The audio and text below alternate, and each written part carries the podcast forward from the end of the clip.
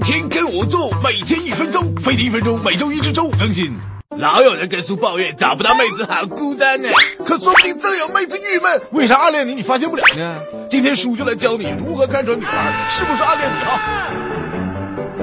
一，暗恋你的人会想知道你的状态耶，要是他经常跟朋友不经意的问起你在哪里、在干嘛、和谁在一起之类的，不是你欠他钱没还，那他很可能就是暗恋你了。如果还经常跟他有偶遇，那就更没跑了。嗯，如果妹子每次和你见面都会打扮一番，和其他人在一起时嘻嘻哈哈，但在你面前却经常害羞脸红，你瞅他吧，他会赶紧避开你的目光，他八成是暗恋你呀。有人说要是外向怎么办？你笨呐，豪放的妹子早直接追你了。三，一大波人聊天时，你不经意的提了一下喜欢什么样的发型的女生，或者喜欢闻哪种味道的香水，第二天就有妹子换了你爱的发型和香水。